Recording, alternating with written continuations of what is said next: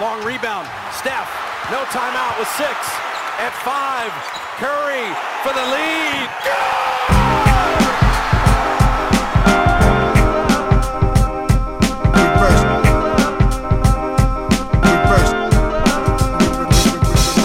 The game is a game. The game is a game. The game is a game. The game is a game. Always, always, always. Salut à toutes et à tous, on est ravis de vous retrouver pour un nouvel épisode du podcast de l'équipe Rivers Basket Session et cette semaine c'est encore plus Rivers que, d'habitude peut-être. Vous pouvez apercevoir derrière moi si vous nous regardez sur YouTube qu'il y a des, choses plutôt jolies. Euh, voilà, le thème de, ce podcast aujourd'hui c'est de vous présenter le, le projet sur lequel on travaille depuis plusieurs mois et qui est une réédition en fait du MOOC euh, numéro 4 spécial New York. Euh, vous aviez été nombreux à nous le, à nous le réclamer, puisque comme vous le savez, euh, tous nos MOOCs sont en édition limitée et quand il n'y en a plus, il n'y en a plus. Et euh, voilà, il, il nous semblait opportun de, de le ressortir. On va pouvoir revenir un petit peu en détail sur voilà, un petit peu ce qu'il y a de nouveau dans cette édition. Mais pour parler de tout ça et aussi parler de New York, parler des Knicks, parler euh, peut-être même de, de Brooklyn si ça lui fait, si ça lui pose pas trop de problèmes. On va, on va voir ça. On est, on est ravi de recevoir euh, Joanie Montiton hein, de, bah, de l'association euh, euh, Knicks Nation France. Euh, voilà, vous pouvez retrouver sur Twitter, sur Instagram, euh, aussi sur leurs événements, euh, tout ça. Donc, bah, Joanie, euh, bienvenue. euh, ravi de, de t'avoir avec nous euh, pour ce podcast. Bah, merci de l'invitation. Bah, écoutez, moi, euh, parler de New York, il n'y a jamais de problème, même s'il faut parler un peu des Nets, il n'y aura pas de souci. hein. J'ai pas de souci avec ça. Et, et ouais, ouais, très, très content d'être euh, avec vous parce que bah, Rivers, moi, je suis depuis, depuis longtemps, hein, depuis le début, euh, les abonnements euh, mensuels à l'époque ou quasiment. Et puis, euh, le, le changement sur le, sur le MOOC, c'est un, un très bel objet. Et puis là, la version upgrade, oh là là, elle a l'air magnifique déjà rien qu'à la voir. Donc, euh, donc ouais, ouais, bien sûr, moi, je réponds, je réponds présent euh, pour, pour, pour ce genre d'invitation, forcément, avec, Eh ben, avec grand plaisir. Et puis on est ravis parce qu'on va pouvoir donner un petit peu la suite parce qu'en fait, si euh, ceux qui ont déjà eu euh, l'édition originelle de, de ce MOOC-là euh, savent qu'il y avait justement une interview de, bah, de- de toi, Joanie, dans laquelle tu présentais un petit peu ton rapport avec New York, l'association Knicks Nation France, etc. Donc on va pouvoir aller un petit peu plus loin. Simplement pour vous donner quelques, quelques informations, voilà, des informations sur ce MOOC. Donc vous verrez en allant sur Basket Session qu'il existe trois packages en fait. Il y a une édition euh, simplement, enfin simplement avec beaucoup de guillemets, qui, qui concerne la réédition euh, du MOOC. Donc cette fois-ci, c'est euh, couverture euh, rigide. On a rajouté 120 pages de, contenu, d'articles originaux euh, dans, ce numéro pour aller encore plus, plus au fond de la, culture new-yorkaise et des, figures de légende euh, de- qui, incarnent, la, grosse pomme. Euh, vous verrez aussi qu'il y y aura une édition limitée à 500 exemplaires donc, de ce MOOC accompagné d'une surcover, là où nous- à nouveau euh, surcover original euh, signé de Yann Dallon qui avait, qui avait signé la, bah, la couverture originale du MOOC 4 avec euh, Spike euh, de face et euh, Biggie derrière et que dans cette édition limitée à 500 exemplaires on vous a préparé aussi quelques petits goodies additionnels notamment une petite carte voilà carte en édition limitée de collectionneur un petit peu dans l'esprit des, des, des cartes peut-être Upper Deck que certains d'entre vous connaissent bien. Euh, bah ouais, voilà à l'ancienne et puis une petite planche de, de stickers plutôt sympa. Voilà, si vous êtes fan de Spike, de New York, Knicks ou euh, de Rivers, bah, pour, euh, pour égayer un petit peu euh, vos laptops ou que sais-je encore. Et pour ceux vraiment qui, euh, bah, qui sont à fond dans New York, il y aura une édition limitée à 100 exemplaires qui sera accompagnée d'une lithographie euh, de, de la couverture du MOOC que vous pouvez voir derrière moi et qui sera signée et euh, numérotée euh, par, euh, par Yann Dallon, euh, dont on salue encore une fois le travail. Franchement, si vous, cette cover, c'est une de, une de nos préférées pour tout vous dire. Donc, euh, donc voilà un petit peu ce qu'on pourra retrouver ou ce qu'on peut retrouver dans cette réédition du MOOC 4, euh, édition premium, qui est disponible sur Basket Session euh, dès aujourd'hui. Et puis, euh, pour arrêter un petit peu, faire refermer la page réclame, voilà, vous savez que c'est euh, tous nos MOOCs sont en édition limitée, donc ça sera premier arrivé, premier servi. Euh, ratez pas le train en marche, parce que ce MOOC-là, c'est vrai que ce qui nous a décidé à le ressortir, c'est que vous avez été vraiment nombreux à nous, euh, nous le demander sur les réseaux, par mail, etc. Donc, donc voilà, à la- à l'approche des fêtes, on se disait que c'était l'occasion de, de ressortir, de ressortir ça. Voilà, By pa- popular demand. exactement. J'en profite, ce n'est pas la peine de nous envoyer des messages sur Messenger pour nous demander les MOOC. Il faut, ou alors il faut harceler Théo, mais moi, ce n'est pas la peine. Je n'ai pas accès au stock. Voilà, j'en profite. Antoine en, a marre pas mal des... pour New York. Antoine en a marre des groupies en délire qui réclament Euh, pour le MOOC new-yorkais, c'est vraiment celui où on a eu le plus de demandes après. hein. Ouais, c'est vrai. C'est- Même, même sur New York? New York, celui qu'on a le plus. euh, moi, celui pour lequel j'ai reçu le plus de messages Ouais, euh, pour me demander le MOOC. euh. Et même depuis qu'on sait que- qu'il y a la réédition, j'ai du mal à pas révéler le secret, à dire qu'on le ressort. Il y en a plein qui me disent je suis prêt à mettre tant, tant. Enfin bon, voilà, c'est. On va faire un système d'enchères. Il faut faire un.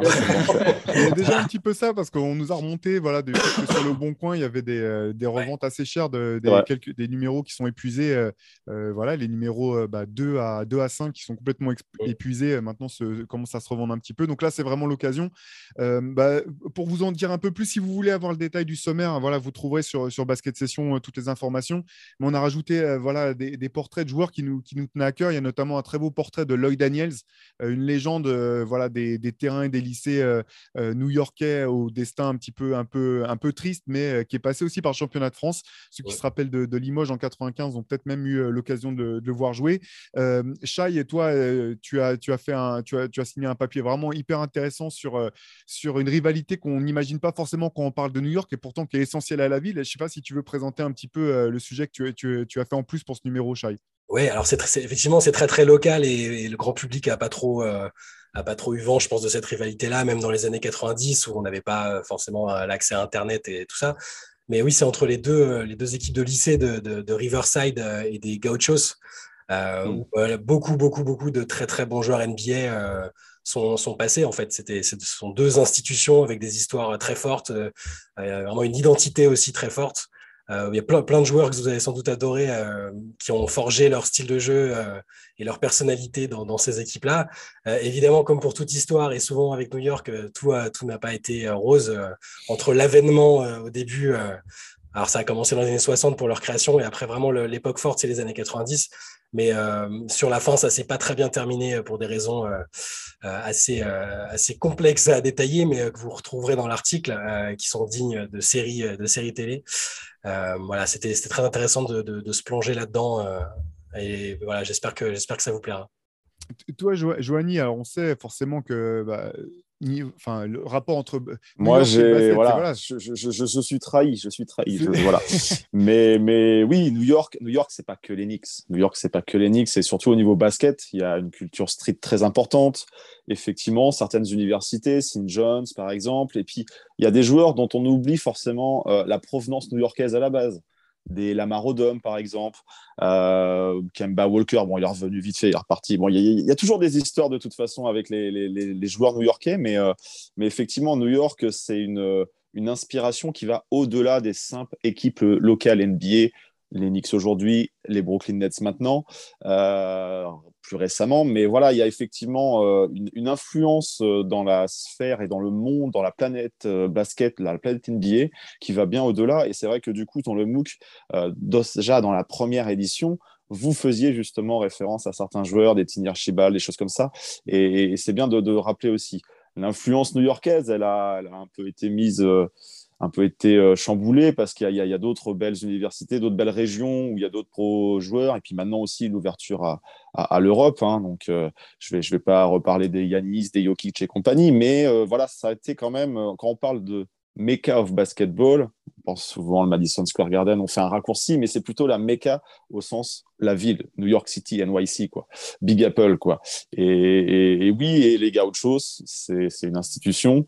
Euh, J'ai jamais eu l'occasion jusqu'à présent d'aller. euh, Ouais, c'est ce que j'allais te demander sur, si tu avais pu euh, aller. euh, sur leurs installations. Je sais qu'il y a encore des, des- enfin, il y a encore de l'activité et, et il, y a, il y a- il y a des possibilités de, de s'y rendre. Euh, j'ai eu l'occasion de faire plusieurs voyages à New York. Euh, J'adore New York, forcément, et, j'ai pas encore tout découvert. Donc, c'est ce qui me pousse aussi à y retourner assez, régulièrement. Et, euh, on n'a jamais fini avec New York. On n'a jamais fini avec New York. Donc là, c'est le MOOC 2.1. Peut-être qu'il y en aura encore un autre plus tard. On ne sait pas. il, y a, il y a la matière, hein, parce qu'effectivement, tu disais, la mec du basket, il y a tellement d'histoires à raconter. Tu parlais des voyages à New York, tu as vu que, que je fais honneur quand même à l'association parce que je porte le superbe t-shirt euh, Do the Et c'est Right Spike. que tu, C'est ouais, Spike, avec c'est- Spike c'est dessus. Spike qui a Voilà. été, euh, qui a été euh, customisé euh, il y a quelques années quand on avait fait un voyage associatif avec un, un artiste que je salue au passage, Soho Art, qui a une petite photo de profil à la Spike Lee sur son, sur son compte Donc on est très raccord, on est dans le thème. Et, euh, effectivement, bah voilà, on avait, on avait voulu faire toujours des petits clins d'œil à la culture new-yorkaise au sens large. Spike Lee, Lennox, euh, il n'y a plus vraiment besoin de raconter l'histoire, on la connaît. Mais, euh, mais effectivement, quand on est fan d'Enix, quand on est fan de New York, rapidement, on s'intéresse aussi à Spike Lee, et qui, est, qui est un réalisateur, un, personnage iconique dans le monde du cinéma, mais du basket.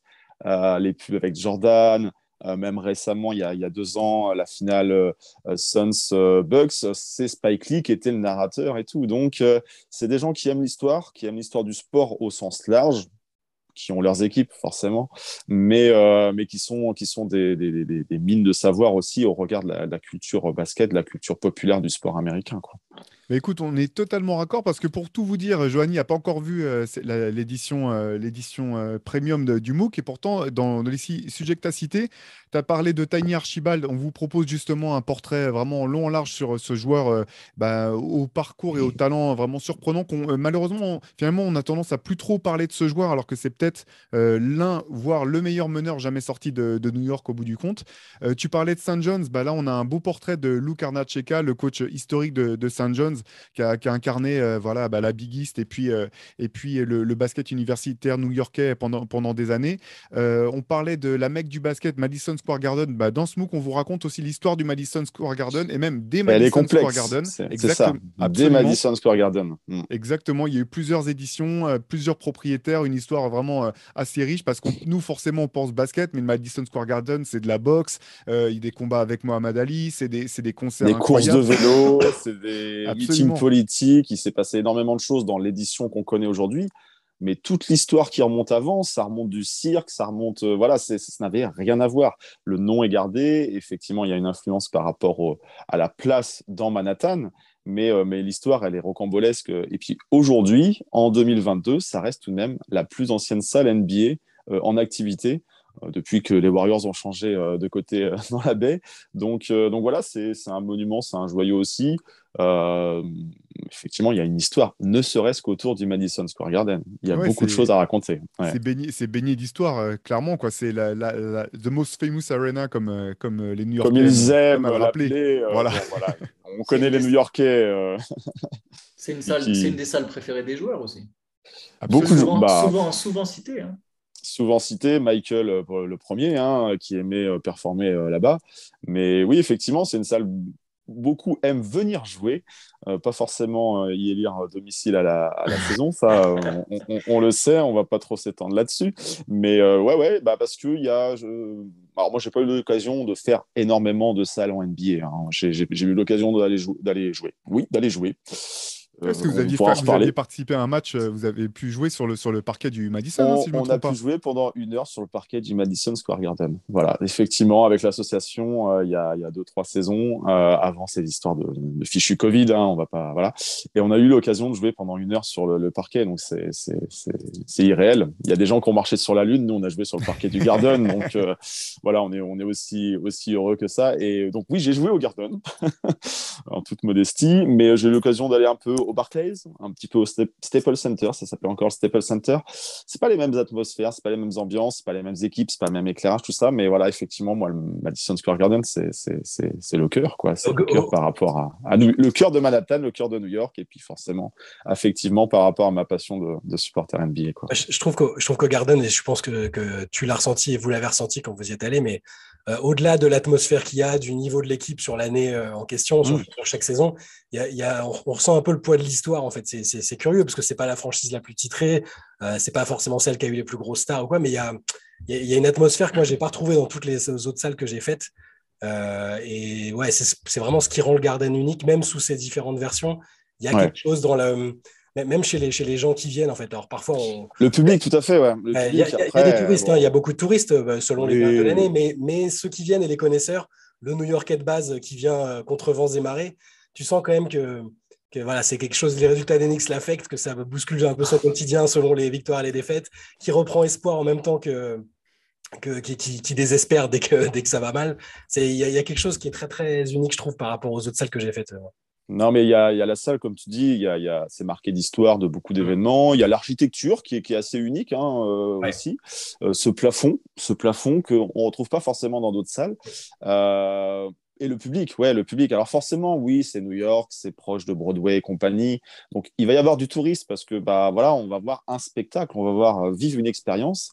Donc il y a indéniablement du, du tourisme un peu maintenant aussi qui se dirige vers le Barclays Center parce que euh, c'est moins cher, c'est un petit peu moins cher, donc euh, voilà. Puis Brooklyn, c'est c'est plus c'est plus tendance, c'est plus hype aussi, pourquoi pas. Euh, mais mais il y a aussi des connaisseurs, il y a des vrais die-hard Knicks fans. c'est pas qu'un public de, de, touristes. On, on, peut voir, on peut vibrer dans des matchs. Euh, des matchs qui des fois euh, ne pètent pas de mine sur la sur l'affiche. Et puis voilà suivant le déroulé de, de, la rencontre euh, il y a une réelle ambiance et, et, suivant aussi où on est positionné. Voilà il y a des tribunes peut-être un peu plus touristes et des tribunes un peu plus de public local. Et ouais ouais c'est à vivre. C'est à vivre. Franchement je recommande à à qui peut partir à New York d'essayer de, de, pouvoir assister à un match au moins une fois dans sa vie. Euh, et puis voilà, après, tu supportes l'équipe que tu as envie de supporter, hein, mais, mais ça sera assurément un bon moment. Quoi. Parce que c'est vrai que le Madison, il est en plein milieu de New York, en fait, ce qui n'est pas le cas de tout un tas de, bah, de salles qui ont été construites plus tard et du coup qui sont, euh, ont été retrouvées. Par exemple, si ceux qui ont eu l'occasion d'aller au Palace d'Auburn Hills à l'époque euh, à Détroit, la, salle était complètement à l'extérieur de la ville, il fallait mm. prendre une autoroute, etc. Le, le Chicago Stadium de l'époque était aussi bah, loin, enfin le excentré quoi. mais il est quand même vraiment excentré par rapport au centre de Chicago. Là, il y a ça aussi, c'est qu'on sort du Madison et ben on est au cœur de New York, il y a les restaurants, les magasins, euh, les gens qui sortent du métro, c'est vraiment au cœur de la ville quoi. C'est ça, et puis bah, on, le, on le dit, c'est la ville qui ne dort jamais. Euh, il y a il y a cette énergie dans New York euh, qui, qui, respire. Et puis alors quand les Knicks gagnent en sortie de match, hein, vous avez vu les, les, vidéos l'année dernière, le public euh, peut s'emballer assez vite. Bang bang. Euh, bing bong, bing, bing bong. Mais ah, ce, bing, ce, bing, bong, il a fait flop. Il n'a pas forcément été bien vécu par les supporters a, a, posteriori. mais pour la petite anecdote, sans cette histoire de bing bong, nous sur le dernier voyage qu'on a fait juste avant la coupure Covid, donc on était avec un groupe de supporters, on était une soixantaine, ou voilà, je ne sais plus le nombre exact. et, on a eu la chance d'avoir deux affiches une victoire contre les Chicago Bulls, ça fait toujours plaisir. Et une victoire... les rageux de l'époque. non, mais voilà, ça fait plaisir. Ça fait je, te plaisir. Taquine, je te taquine. Surtout que moi, je suis pas spécialement un rageux. Euh, Jordan, j'ai apprécié comme, comme beaucoup. On est tombé dans le basket aussi grâce à lui. Euh, et puis une victoire contre, contre les Houston Rockets euh, du duo Westbrook-Arden. Donc voilà, le sacré duo. Et, et, voilà, donc victoire un petit peu improbable en fin de match et tout. Et puis à la fin, voilà, ça chantait, ça criait dans les, dans les travées. Et en sortie de rue, sur qui on tombe Larry Johnson, grande mama, LG. Et euh, bah voilà, on l'interpelle comme ça. Il était de bonne humeur, on était tous de bonne humeur et on a passé un quart d'heure, 20 minutes dans la rue à échanger, à dédicacer, à, faire des photos. Et, et, il se faisait klaxonner dans la rue par des gens qui passaient, euh, qui le reconnaissaient et tout. Et, et voilà, c'est ça New York. New York, c'est une ville qui, qui aime le sport aussi qui souffre avec ses parce que les résultats ils sont pas souvent au niveau des espérances, mais euh, mais mais qui pue le basket, qui sent le basket et, même euh, voilà sur sur les, les, abords du Garden, euh, c'est une atmosphère voilà qu'on ne retrouve pas forcément dans, dans les autres villes quoi. Ouais, bah, tu parles alors de, plein de choses intéressantes, puisque les Knicks, effectivement, euh, bon, c'est euh, sur les résultats, on pourra revenir un petit, un petit peu après, c'est un peu euh, plus compliqué ces dernières années, mais dans, dans ce MOOC, on revenait aussi sur la grande époque des Knicks, notamment les deux titres des années 70, avec portés par une équipe bah, extraordinaire, à la fois, mmh. on vous laissera le découvrir, mais par leur talent de basketteur, et aussi un groupe vraiment humainement très intéressant, avec certains qui sont devenus des hommes politiques, d'autres qui sont devenus des coachs. Il y a eu, c'était vraiment un mix de, de, de personnalité très intéressant. Il y a aussi, comme tu le disais, le fait qu'à New York, le basket est partout et a commencé par la rue. À chaque coin de rue. exactement. Exactement. Et donc euh, bah là, le nombre de légendes de la rue euh, est, incalculable, mais on est revenu quand même sur certains, certaines d'entre elles, notamment bah, Earn, euh, pardon, euh, Manigo, bien sûr, voilà, le GOAT, absolument, et aussi sur euh, Pee Wee Kirkland, euh, figure, voilà, figure légendaire du street, dans la rue, dans le basket, mais aussi pas que dans l'autre côté de la culture de rue. Dans, les, dans les deux games. Dans voilà, les deux games. voilà. Absolument. Et, et, voilà, donc on revient sur voilà, des figures un petit peu étonnantes. Et puis pour revenir à New York qui gagnait, on revient aussi sur les New York Nets, donc l'époque où euh, où les Nets étaient encore en NBA et, et où ils étaient portés par un très grand euh, Julius Irving, peut-être même l'époque où Julius Irving était à son apogée, avant même qu'il ouais. en, en- en NBA avec- en ayant déjà les genoux un petit peu, un petit peu en moins bon état. Voilà, il y a tout un tas de, de sujets comme ça qu'on vous propose euh, de- dans, dans ce qu'on voilà, qu'on imagine être vraiment euh, notre objectif. Alors c'était un peu utopiste, c'était de faire le, bah, la- le livre le plus complet ou du moins le plus oui complet voilà sur, sur le basket new-yorkais. Ça veut pas dire que il est exhaustif, mais ça veut dire qu'on a vraiment essayé de couvrir euh, panel, l'intégralité euh, du spectre large, voilà ouais. du basket à New York. Et puis tu parlais des aspects euh, des aspects culturels parce qu'effectivement euh, pour nous, enfin pour je vais prendre mon cas moi New York bah, New York c'était bien sûr le basket mais c'était aussi La musique. c'était aussi la Le musique hip-hop. Le hip-hop. Euh, c'était aussi eh ben, le- les films avec Spike Lee. Il y, a un, très beau portrait de Pierre Armand Samama de, Spike Lee voilà, sur euh, son histoire en tant que, réalisateur, son rapport au basket, etc. Et c'est bah, une ville qui continue de faire rêver. C'est pour ça, peut-être, bah, là, on va, tu vas pouvoir nous en dire plus, Johnny, mais c'est pour ça aussi que les attentes sont toujours un peu démesurées euh, quand il s'agit des, des Knicks. Toi, comment tu, comment tu, voilà, comment, quel est ton, ton regard sur ça, sur les, ben, en gros, l'état de forme des Knicks actuel et au vu de ces 10-15 dernières années? Ouh là là, ouh là là. On a combien de temps là? Deux heures, trois heures En résumé, hein. et on ne cherche On va pas à version la hallebarde dans la plaie, hein, c'est pour. euh, Non, parce non, qu'il y a, il y a quand même des, des- des C'est raisons pas un de couteau, c'est une hallebarde. carrément, carrément.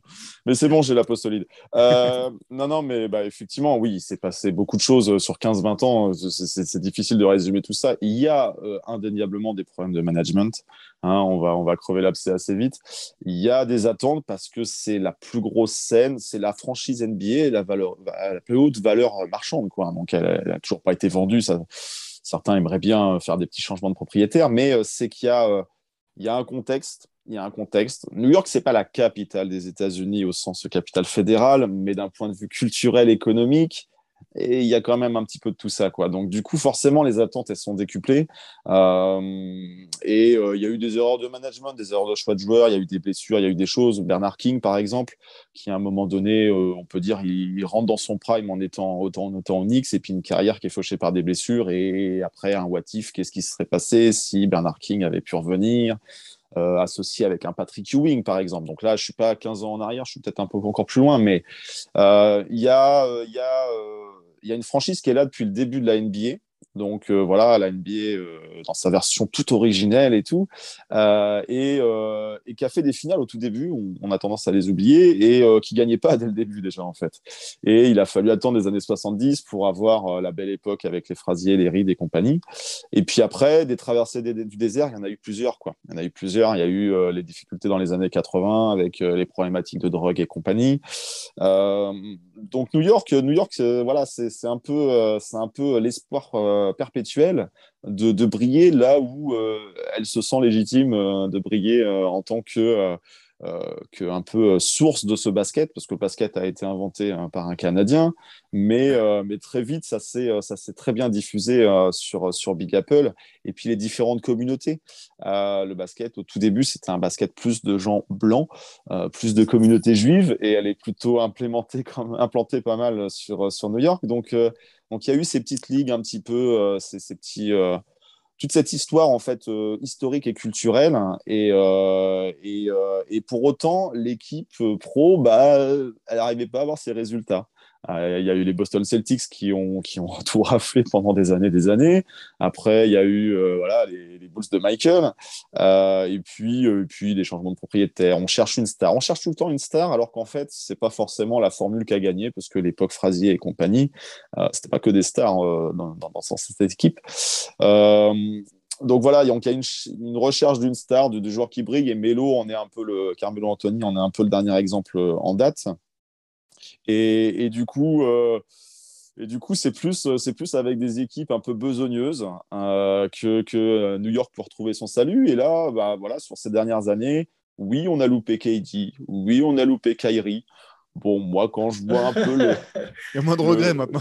le, le folklore, on va dire, euh, de, de la situation de l'autre côté du pont, euh, je regrette pas vraiment. hein. Je regrette pas vraiment, même si c'est des joueurs très très talentueux, mais euh, là où on tombe très très très très vite, un peu trop vite parfois sur les Knicks, je me dis que là, là, on aurait, on n'aurait pas pu tenir. On n'aurait pas pu tenir moralement avec, avec ces, ces, ces deux personnages. Euh, donc, euh, donc, du coup, voilà, l'équipe s'est construite différemment et, et, et, va dans le bon sens, à mon sens. Il euh, n'y a, pas a pas forcément de, shiny, de, de, de, de côté bling-bling, de star high level dans la, de, de méga star NBA, mais euh, voilà, il va falloir prendre le temps, développer des joueurs. Euh, beaucoup décrit le coach Tom Thibodeau. Voilà, il a des choix des fois un peu, un peu douteux, où il a sa, sa, sa, sa, recette.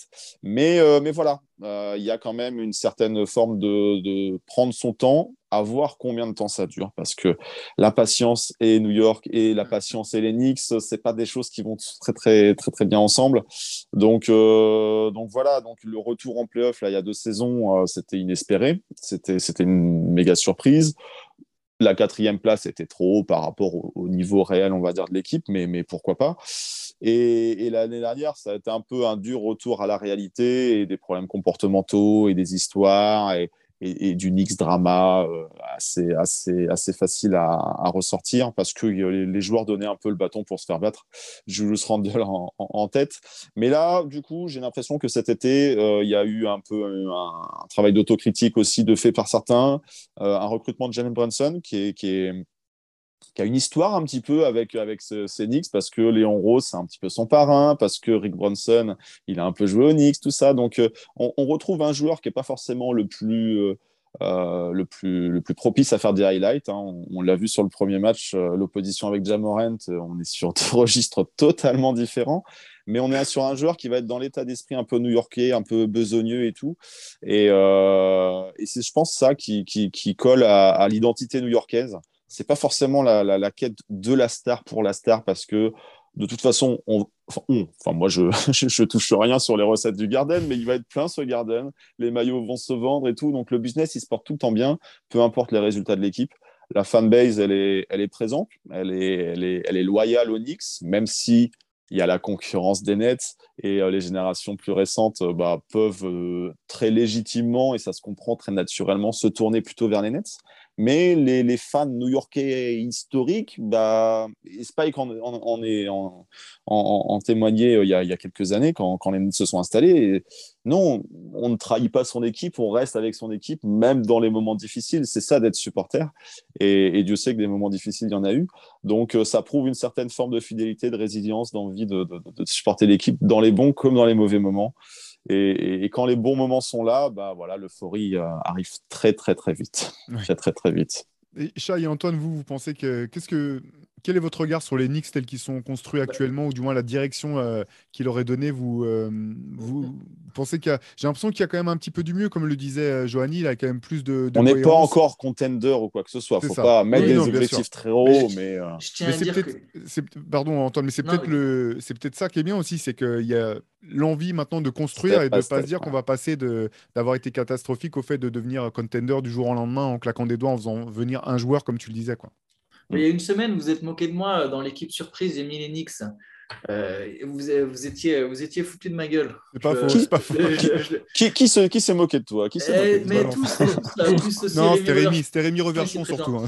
Non, mais, ah. mais blague à part, pourquoi j'avais mis les Knicks comme équipe surprise Je ne pense pas que les Knicks feront les playoffs, mais je pense qu'ils feront au moins le play-in. Et sur un match, on ne sait jamais. Je ne serais pas surpris, si surpris que ça que si, que si New York allait en playoff. Je pense que New York va terminer avec un bilan positif cette année, donc plus de wins que de défaites.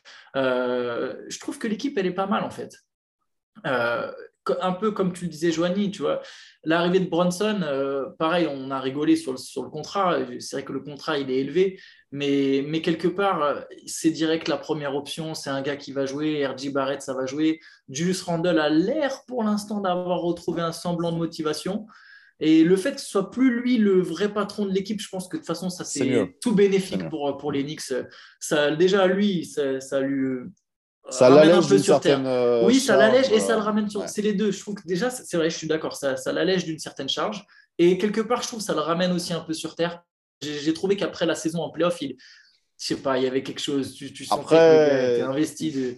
Il faut dire qu'il a marché sur l'eau sur cette saison. MIP, All-Star, ouais, ouais. euh, Coach of the Year avec Thibodeau tout allait bien dans le meilleur des mondes. Et puis la série de playoffs face aux Hawks, bah, il a été verrouillé et il s'est fait dessus. Hein, on va- on va C'était dire. pas que lui, euh, mais, mais je pense que tu l'avais très bien dit. Je pense que la quatrième place et le fait que ce soit les Knicks, en fait, ça a poussé tout le monde à surestimer les Knicks à ce moment-là. Je pense que le niveau ouais. des réels des Knicks, c'était pas top plus 4 un à l'Est. 6, 6, Voilà, 7 à ce moment-là. Voilà, donc. euh, Exactement. Mais après, tu prends, tu prends, et puis, Ah bah, euh, et puis c'était le retour, et, et- et les fans étaient présents, et il y avait une dynamique. Euh, À l'époque, en fait, ça parlait de Big 15 dans, dans, dans l'appellation euh, des propres joueurs.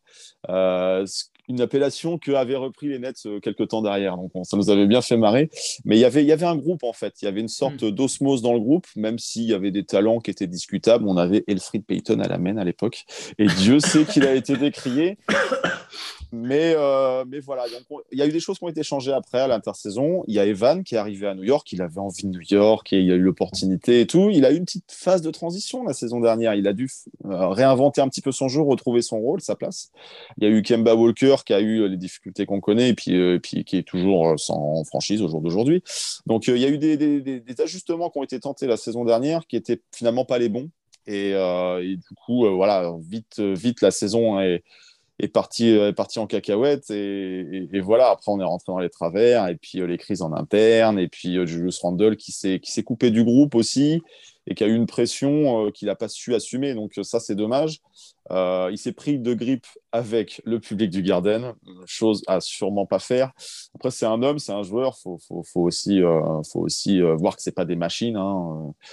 Les, les- joueurs NBA de toutes franchises confondues euh, sont soumis à pas mal de pression, de critiques, les réseaux sociaux, tout ça, c'est, je pense, une époque plus compliquée à gérer qu'il y a 20 ans, par exemple.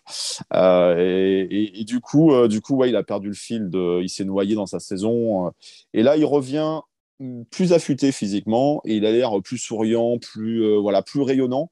Donc ça, c'est un très bon signe. Il n'y a eu que deux matchs. Donc on va attendre avant de d'officialiser le Julius Randle nouveau, mais, mais c'est plutôt une bonne, un bon démarrage. Et, on va voir dans le temps comment ça, ça, ça, se, ça se passe. Mais ouais, moi, playoff, moi j'y crois, moi, playoff. J'ai envie d'y croire. De toute façon, si on n'y croit pas en début de saison, euh, ça, va être, ça va être long. Quoi. Et puis avec le, avec le format du play-in, tu sais que tu peux au moins euh, espérer ça. quelque chose. Mais moi, moi je, je, je suis assez je suis intrigué, circonspect. Je- Il y a plein de- j'ai du mal à, à savoir ce que je pense d'Enix euh, cette année parce que d'habitude, et c'est propre à la franchise, mais c'est une franchise faite de haut et de bas. euh, C'est toujours soit c'est très très haut en termes de- d'ambition, de, hype et tout ça, soit très très bas parce que euh, c'est la politique sportive à ce moment-là. Et cette année, je sais pas, je n'arrive pas à trouver euh, ce qui va un peu déclencher l'étincelle que moi j'attends et que j'aime toujours bien en tant que euh, bah, je, je me décris pas forcément comme un fan d'Enix, mais j'ai pas, j'ai passé du temps là-bas, j'ai j'ai adoré euh, tout ce qu'il y avait euh, autour de la franchise, de la culture, tout ça, mais j'attends toujours, euh, j'attends toujours qu'il y ait une étincelle, quelque chose qui, qui fasse un peu monter la, la pression. Là, sur cette équipe de cette année, je sais pas, et c'est peut-être mieux en fait. hein, c'est peut-être que euh, l'équipe a besoin d'une forme de, de quiétude et de saison, une vraie saison de transition où ils vont pas, euh, on va pas s'attendre à ce qu'ils finissent quatrième. Mais euh, ce- dans, dans ce qu'on disait tout à l'heure, ça m'a rappelé. moi, ce qui, ce qui m'avait le plus frappé dans un passé relativement récent, pour montrer que ça ne pouvait arriver nulle part, nulle part ailleurs en NBA, c'était la, la Linsanity, en fait. Ah, Parce bah, que- quand tu parles d'étincelle, là, c'était Voilà, je pensais un, à ça, feu c'est- d'artifice euh, sorti de nulle part. Voilà, Quoi. Ouais. Honnêtement, et à, la base, on pouvait avoir l'impression que c'était euh, du, de- depuis le prisme européen ou français, que c'était euh, mondial. complètement- voilà, que c'était un peu abusé. Il a joué, euh, il a fait deux, trois mois fantastiques, etc. Moi, j'étais fou, je me levais la nuit juste pour voir les matchs de Jeremy Lin parce que l'histoire est improbable, jamais vue, et je pense qu'on n'en verra jamais. Mais même là-bas, d'ailleurs, dans le MOOC, euh, dans, dans la table ronde, on a, on a eu Howard Beck, euh, voilà, qui est un journaliste euh, qui est très réputé là-bas, local euh, à l'époque euh, à New York, et qui dit. euh, Pourtant, il a vécu euh, 30 ans d'histoire de New York, d'Enix, et il te dit, euh, je pense que c'est là où j'ai vu le Garden le plus, euh, le plus fou, Fou. le plus Ouais. volcanique, c'était parce que les New-Yorkais aiment les outsiders, les types qui sortent de nulle part et qui, qui se mettent à représenter la ville de façon inattendue, comme lui l'a fait. Euh, moi, c'est des souvenirs euh, incroyables à l'Insanity. Et, euh, et, et, peut-être, et c'est peut-être malvenu, mais j'attends toujours une, une sorte d'étincelle de ce type-là, parce que j'ai l'impression que c'est comme ça que les Knicks peuvent revenir sur le devant de la scène. Il y a eu un petit peu, euh, alors, dans une autre, une bien moindre mesure, mais l'année justement où ils finissent quatrième, il y avait cette impression que les mecs marchaient sur l'eau alors qu'on ne s'attendait pas à ce qu'ils soient là. Randall était à un niveau euh, voilà, inespéré par rapport à ce qu'il avait montré sur ses saisons précédentes. Là, je, voilà, cette saison, je sais pas, j'ai l'impression que c'est un peu plan-plan, ce qui est peut-être très bien. Ouais, mais. Kudo, c'est pas un mec qui a Buckham le flashy et les mecs qui sortent du, du, du rang. C'est peut-être très bien sportivement et j'espère que ça va le faire. Jalen Brunson, je pense que c'est un, c'est un gestionnaire euh, très très compétent pour l'équipe qui, est là. Mais voilà, moi j'attends toujours cette petite. Euh, le petit plus, le petit plus qui fait que euh, ça s'emballe. voilà, c'est ça, c'est juste ça. moi j'attends juste que l'équipe soit compétitive le plus longtemps possible. Euh, les étincelles, c'est toujours mignon. Il y a du hobby topping, tu vois. Il y a des joueurs comme ça qui peuvent apporter des petits. du highlight, ça, il va, il va, il va nous en donner. qui, qui est apprécié. Hein. le, chouchou du Garden, on cherche un peu tout le temps le chouchou du Garden. Il y a eu du John Stark, il y a eu du Jeremy Lin, effectivement. Julius Randle, c'était plus du tout le chouchou. Est-ce que ça sera pas RG Barrett? Mais euh, voilà, à voir la progression aussi. Euh, non, il y a matière, il y a matière, il y a matière à, s'emballer, mais plutôt dans la, régularité. Moi, j'ai envie de voir l'équipe euh, régulière, combative et, compétitive le plus longtemps possible que de faire des up and down, avoir un gros up en début de saison et puis retomber assez vite. ça serait dommage. Donc voilà, ça va être surtout un rythme de croisière et puis, et puis accrocher des belles équipes quand, quand elles seront de passage au Garden. Quoi. Pourquoi pas? En fait, c'est fou, mais les Knicks, ils ont besoin de prendre exemple sur les Nets jusqu'à la signature de Kelly, en fait.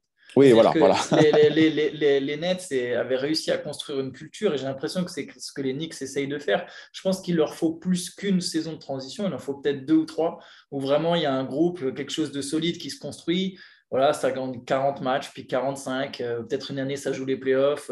Voilà, euh, il y a des jeunes qui se développent. Euh, on a parlé de Barrett, il y a aussi Quickley, il y a Quanta Grimes, il y a Obi Topin. on essaye de construire quelque chose au moins de solide. Et après, à ce moment-là, aller chercher cette superstar ou cette étincelle et voilà juste faut tomber sur des meilleures personnalités que Durant et ils sont pas passés ils sont pas passés si loin de bouleverser un peu le truc parce que j'ai réécouté JJ Reddick enfin Donovan Mitchell chez JJ Reddick tout à l'heure et disait Moi, le 1er septembre, je vais me coucher. Je pense que le lendemain matin, je suis un joueur d'Enix. Avec les informations que j'ai, on me dit que je vais être un joueur d'Enix. Et au final, ça ne s'est pas fait. Mais... Ouais, je pense que cet été, c'était pas loin. C'est Donovan Mitchell. Donovan Mitchell. Ah oui, Donovan Mitchell, oui, oui, bah oui. Mais euh, bon, après, c'est peut-être, euh, ce sera peut-être euh, à terme une bonne décision parce que c'était peut-être pas le joueur qu'il fallait. Au-delà, même s'il y a l'identité new-yorkaise, qu'il est de là-bas et que c'est, toujours compliqué d'aller jouer à New York en tant que New-Yorkais. On a vu des exemples qui n'ont pas fonctionné. Hein, donc, qu'on, retrouve dans le MOOC. Qu'on retrouve dans le MOOC. Hein, Par exemple. mais, ce qui est marrant, en fait, c'est, ce que tu dis est très vrai, Joanny, Joanny c'est que au bout du compte, quand les Knicks sont gagnés, bah, ils n'étaient pas, ils pas armés de superstars. En fait, tu avais effectivement bah, Willis Reed et Clyde Frazier pour les deux titres qui étaient peut-être mm. les deux euh, stars avec, euh, avec euh, Earl Monroe, voilà. qui arrivait sur la deuxième partie, mais ouais, ouais, la deuxième partie. les, la grande équipe qu'on fait vibrer les années 90, bah, tu avais effectivement une superstar en la, en la personne de Patrick Ewing, mais après, c'était des joueurs besogneux, des joueurs de, de devoir. Mm. on a Patrick Ewing, forcément, on a, on a un portrait de Patrick Ewing dans, dans, dans, dans le MOOC. On a aussi une interview avec John Starks, qui, enfin, moi, j'étais qui était fan des Bulls, j'adorais John Starks, c'était, j'étais plus impressionné à l'idée de, parler avec John Starks quand on avait pu faire l'interview qu'avec euh, des, des, stars NBA qui ont eu des, carrières bien plus, euh, bien plus ronflantes par la suite. Et, euh, et c'est vrai quoi que paradoxalement, depuis 20 ans, on a l'impression qu'à New York, on cherche à faire venir des superstars, des superstars avant tout. Et quand on regarde un peu historiquement, c'est pas comme ça que, que la franchise a, été, a été performante. Quoi. Mais c'est une ligue de superstars, donc effectivement, si tu n'as pas de superstar, tu existes peut-être moins ou tu n'es pas considéré de la même façon dans, dans la ligue. Euh, après, ça reste Enix, donc même sans superstar, c'est ce que je dis, le business il se porte bien et l'équipe elle a toujours sa fanbase et elle sera toujours attractive parce que médiatiquement il y a, un intérêt autour de la ville, de la franchise. Mais euh, voilà, faut pas vouloir aller plus vite que la musique. Euh, les Nets, est-ce qu'on prend exemple sur les Nets? J'ai du mal à dire des choses comme ça, moi. mais, euh, mais effectivement, ils avaient, euh, ils avaient progressé, ils s'étaient retrouvés une certaine légitimité après les histoires de trade de Paul Pierce, KG et compagnie. ils ont pris du temps, ils ont mangé leur pain noir. Après, bon, Brooklyn, c'est peut-être un peu plus moins, il y a moins d'attentes euh, légitimement et historiquement que, que, les Knicks. On les a peut-être plus laissés tranquilles pour se reconstruire et, voilà. Mais, euh, mais après, quand l'opportunité des mégastars s'est pointée et arrivée, a été mise sur la table, c'est difficile aussi de dire non. C'est difficile de dire non. Si un Kevin Durant qui veut arriver, euh, même s'il a le tendon en vrac, euh, bah, tu le prends parce que, parce que voilà, ça peut te faire passer un cap où tu deviens réellement contender. Ah non, mais, il faut le faire. Mais les, les, noms ne font pas forcément l'équipe, quoi, ne font pas le résultat. Donovan Mitchell cet été, on en a beaucoup parlé, ça a beaucoup animé euh, les discussions. Il y a beaucoup de gens qui étaient contre, d'autres qui étaient pour parce que j'ai envie d'une star, des highlights, tout ça. Ouais, c'est un New Yorkais, enfin de l'État de New York c'est, c'est, ça réussit pas tout le temps. Hein. Les, New New-Yorkais qui ont réussi à New York, il y en a finalement assez peu. Quoi. Mais, euh, mais après, c'était peut-être plus l'envie de la star que le besoin de la star par rapport à la construction de l'équipe euh, qui pouvait poser, poser question et puis de savoir la contrepartie, le prix à payer. donc voilà, je pense qu'on n'est effectivement pas passé très loin. eh bien voilà, maintenant il faut, que, faut, faut, faut se baser sur, sur les forces en présence. Euh, moi, j'ai tendance à dire, si tu n'as pas ce que tu aimes, aime ce que tu as. quoi. L'équipe, tu la supportes avec euh, les joueurs qui, la constituent. Et puis peut-être que demain, peut-être à la trade deadline, il se passera des mouvements. On verra. Mais l'idée, c'est de faire progresser l'équipe petit à petit. Et, la grande révolution de la star qui change tout, c'est même dans la NBA au sens large, quand on prend du recul, pas forcément que par rapport à New York, pas forcément par rapport aux Knicks, c'est pas tout le temps euh, gage de, réussite. Quoi. Donc, faut, faut une, construction d'équipe, ça prend du temps. Ça prend du temps. Moi, ça me fait, ça me fait repenser au, moment où ils ont tradé pour Carmelo à l'époque. En, lâchant tous les, enfin, un nombre hein, gigantesque de joueurs, alors que l'équipe, euh, je trouve que l'équipe collectivement était vachement bien, était intéressante. il, y a beaucoup de gens qui, qui, regrettent ce trade de Melo. Surtout que c'était faisable un peu plus tard. C'était faisable un peu plus tard. Enfin, sa venue était être Parce qu'il il était, il était agent libre et tout, mais euh, mais en même temps, moi, j'ai toujours un regard un peu différent par rapport à pas mal de, fans avec qui on discute. Finalement, moi, je trouve qu'il fallait le faire, ce trade. Euh, oui, il y a eu des joueurs qui ont été lâchés. Mais quand on regarde a posteriori la carrière de ces joueurs en question, est-ce que c'est d'un niveau de Carmelo? Pas forcément, hein, pas du tout même. Euh, donc après, est-ce qu'il aurait fallu patienter? Amaré, il a eu des problèmes de santé aussi. Donc euh, il, tenait un peu les rênes de l'équipe et c'était très bien. Il a repositionné euh, New York et les Knicks sur, sur la carte NBA à ce moment-là avec cette hype. Mais c'était aussi une sorte de contre-réaction par rapport aux Tres Amigos de New York, de New York, de, de Miami, pardon, le lapsus. Euh, et donc, du coup, il fallait construire un peu des big tree, il fallait construire des associations de stars. Donc, il y avait déjà Amaré qui était arrivé, qui avait repris euh, New York, euh, Nick Sarbach et tout, qui avait porté l'équipe sur ses épaules. Mais est-ce que, avec le temps, avec du Gallinard, du Sean Chandler, du Timofey Mosgov, ça aurait été vraiment très très loin, je sais pas, j'ai un doute là-dessus. Et, et, je crois que c'était sur ESPN, sur le moment du trade, où ils évoquaient ça, et ils disaient c'est plus facile de, de, perdre des role-players pour récupérer une méga star ou une superstar. Et à l'époque, euh, Melo en était, en était une, méga star. Euh, parce que des role-players, on va en retrouver. Des joueurs de complément, on peut en retrouver a posteriori. Mais des, superstars, des méga stars, c'est pas tous les quatre matins que ça, passe devant ta porte. Euh, donc c'était un gars de Brooklyn, il avait, il avait cette envie et tout. Il était un petit peu dragué par les Nets hein, à l'époque. Donc il y avait peut-être aussi cette pression des Nets qui était, qui était encore dans le New Jersey. Donc, euh, puis Dolan, le, sulfureux propriétaire, bah, il, voulait, il voulait sa star, quoi. Il, la voulait. Donc, euh, donc, il y a eu la tentation. Ils ont cédé à cette tentation. Ils ont payé un prix qui était élevé. Mais a posteriori, je sais pas, moi, je ne regrette pas forcément les joueurs qui sont partis parce que quand je regarde leur carrière, je me dis, bah voilà, le Mélo, le Mélo, il a quand même, sans les résultats euh, qu'on aurait pu espérer, parce qu'il y avait cette hype et l'idée c'était de concurrencer le Miami Heat, euh, voilà, ce, qu'il n'a pas réussi à faire. Il n'avait pas ce, cette, âme réellement de, franchise player. Euh, mais, mais voilà, je pense que il fallait le faire quand même ce trade. Moi, je, je, il, a apporté, il a réapporté de l'espoir là où Amaré, Amaré Studmayer en avait apporté. Donc et, finalement, le Stud a été euh, très rapidement à l'infirmerie sur la touche, là où Melo a, continué quelques saisons euh, avec des hauts et des bas, euh, plus de bas que de hauts d'ailleurs, mais dans, la Big Apple. Ouais, bah c'est euh, effectivement, c'est une question qui, de toute façon, Melo aura divisé vraiment tout au long de sa carrière. Euh, je crois que dans, dans, dans le MOOC, on te posait la question de savoir si, pour toi, il était, comment dire, son maillot devrait être tiré à l'avenir pour, pour l'équipe d'Enix. Et voilà, vous savez que c'est une question qui, qui, qui est clivante parfois chez les fans de New York. pour lui, j'ai de l'affection pour lui parce qu'il a été le visage de la franchise, il hein, faut le dire. Il a ramené de la hype. C'est un super attaquant c'est pas un bon défenseur, c'est pas un, franchise player. Il y a des, joueurs comme ça, c'est pas pas une tare, faut le reconnaître. Tout le monde ne peut pas être euh, un LeBron, un Michael Jordan, c'est compliqué. Même en mettant un Phil Jackson plus ou moins dans les pattes, ça l'a pas transformé, euh, ça l'a pas fait passer un cap. Mais après, ah, le fameux débat sur les maillots retirés au plafond du Garden, bah, il y a un cahier des charges ultra strict. Il faut être champion NBA ou s'appeler Patrick Ewing. En dehors de ça, euh, ça va être difficile d'avoir sa place. Donc, euh, ramenez-nous un titre et on mettra des maillots au plafond. Il y a tout un tas de joueurs qui mériteraient d'avoir leur maillot parce qu'ils ont, ils ont marqué l'image, enfin, l'histoire de la franchise. Mais c'est difficile de, d'accorder cet honneur, ce privilège à tous ces joueurs. Quoi. Mais nous, nous fans, bah, on, ne les perd pas non plus dans, ils perdent pas de place dans nos cœurs et, et, sur des podcasts, sur des vidéos, des articles et tout, on arrive à, et même vous aussi au travers de, vos différents articles sur les, sur les MOOC, refaire vivre euh, ces légendes et leur légitimité et, tout ce qu'ils ont apporté dans, ces différentes franchises et en NBA au sens large. Quoi.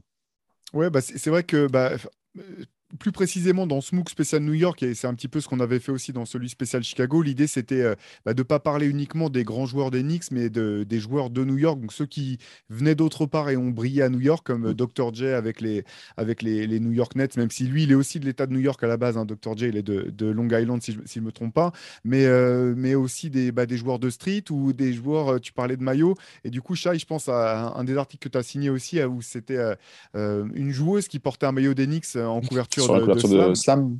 Exactement. Est-ce que tu, euh, bah, je, te laisse, je te laisse parler de, de, cette joueuse que, que peut-être euh, tout le monde ne connaît pas. Euh.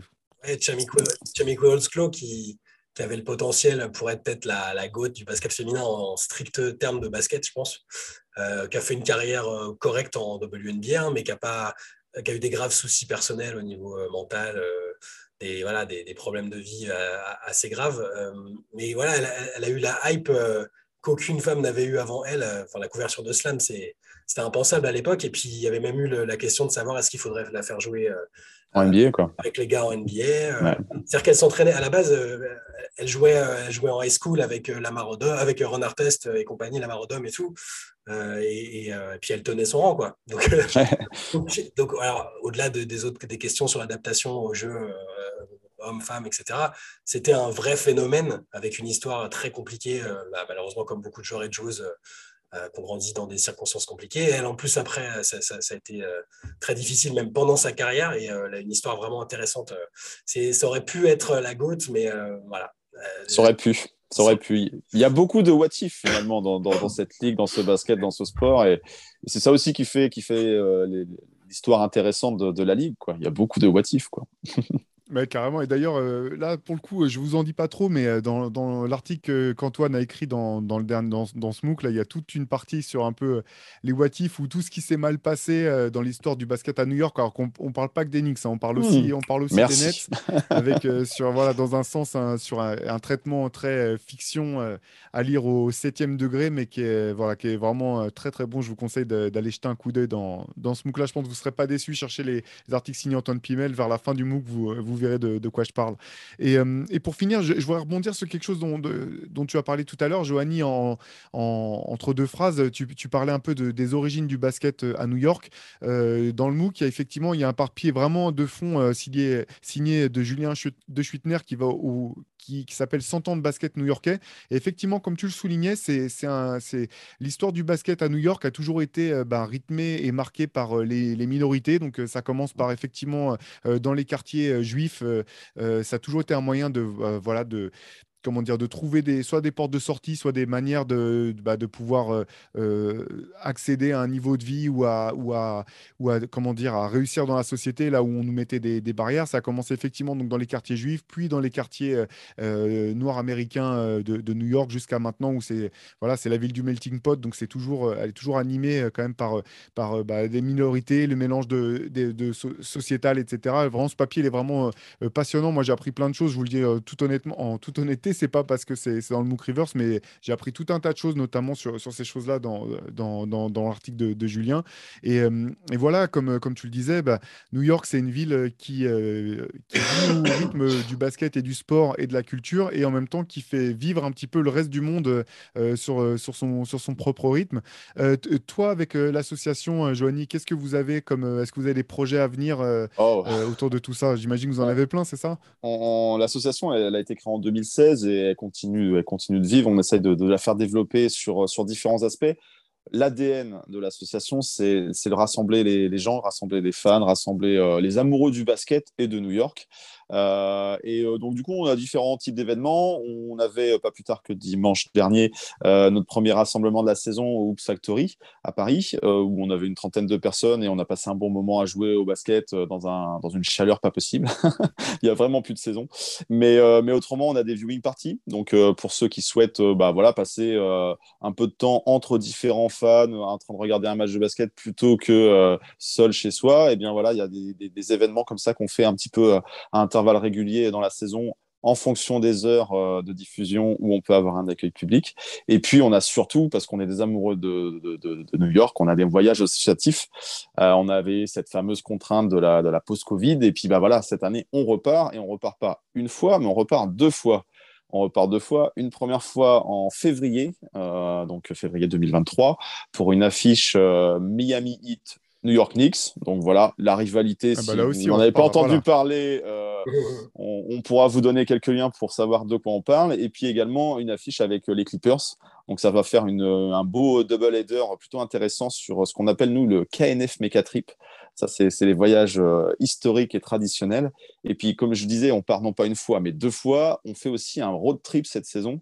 Euh, on va profiter de l'opportunité d'avoir un back-to-back à Los Angeles. Oui, oui, à Los Angeles. Donc, on va changer de côte, on va changer, on va passer du Rocker Park à Venice Beach et on va aller voir donc la confrontation entre euh, les Knicks et les Lakers et Clippers à, à, Los Angeles, supporter l'équipe on road. donc ça, c'est une nouveauté. On avait on avait ça en tête depuis quelques temps. Et puis voilà, on a été contrarié par la, condition, les conditions sanitaires. Là, on peut se permettre de proposer ça.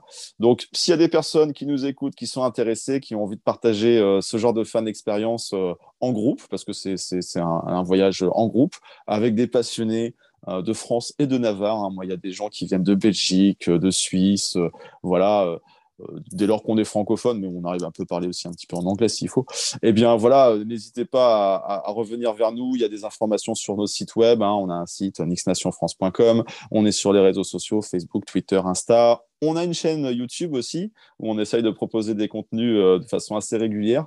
Euh, on a parlé de tout un tas de joueurs. Bah, on a euh, des petites séries documentaires qu'on produit en toute modestie. Hein. On, fait parler notre, passion et puis on raconte un petit peu les histoires qui ont un peu été oubliées, les anecdotes, tout ça. Donc on a, tout ça. On a, essaye de faire vivre la communauté et, proposer du contenu, de l'interaction en live euh, pendant des matchs, des choses comme ça, mais aussi prendre un petit peu de recul sur, sur toute cette histoire qui est très très riche sur euh, l'Enix, New York et, tout ça. Donc des événements en physique, parce que c'est euh, la raison d'être de l'association, rassembler les gens. On est euh, toujours sur les réseaux sociaux, sur du virtuel. on peut faire des visioconférences, des choses comme ça, mais c'est plus sympa aussi de pouvoir se voir autour d'un burger, d'une bière, d'un terrain de basket ou partir en voyage ensemble. Et, et c'est ça qu'on continue de proposer pour cette nouvelle saison 2022-23. Donc, si vous voulez nous rejoindre, rejoindre le mouvement, n'hésitez pas. Il y, a, toutes les informations sur, le site web et puis, euh, et puis on saura vous accueillir chaleureusement et, partager de bons moments ensemble. Eh ben, bah, super, euh, super programme, effectivement, euh, très chouette là, cette idée de, partir en road trip pour suivre son équipe fétiche et puis d'aller en voir deux autres qui seront intéressantes quoi qu'il arrive, que ce soit pour des bonnes ou des mauvaises raisons. Donc ça sera deux matchs à suivre. Petite bah, dédicace à Rémi Reverchon, tiens, par exemple, pour les Lakers. Oui, exactement. voilà. très, bien, on avait Exactement. Du coup, bah voilà. Donc, euh, comme Joanny le disait, bah, sur le site euh, de Nix Nation France ou sur euh, Twitter, Instagram, vous retrouverez toutes ces infos-là. nous, on vous rappelle donc la sortie est vraiment événement pour nous, en tout cas, de la réédition du MOOC 4 spécial New York. Donc, 320 pages.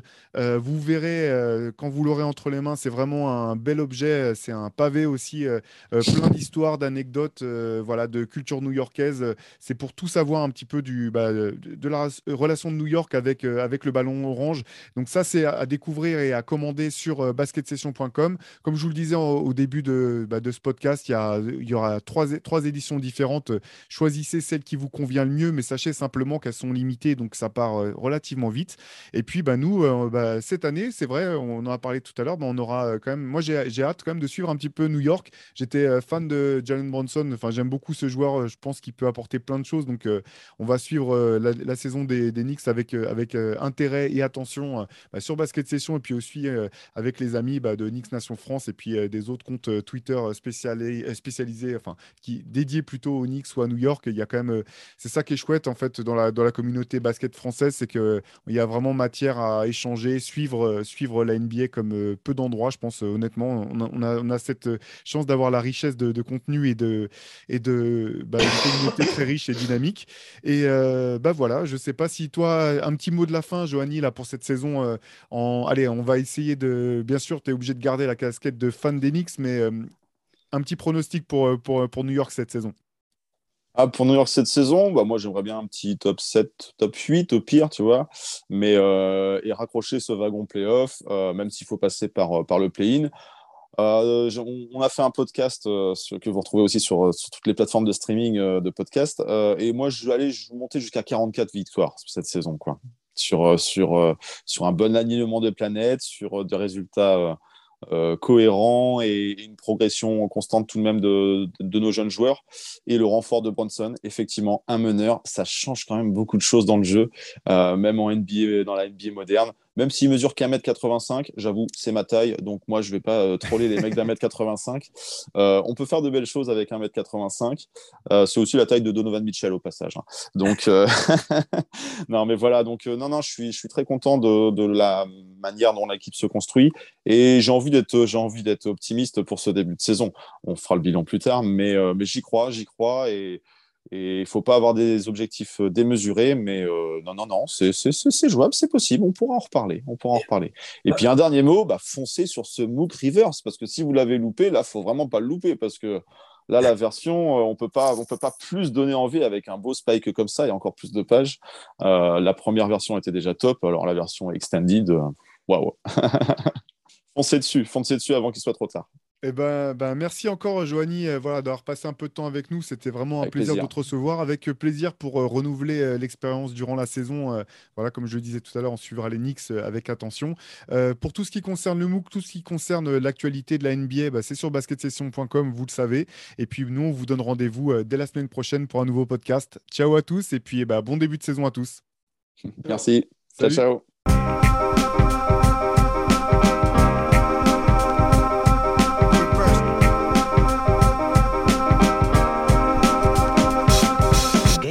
There. And it's either play or get played.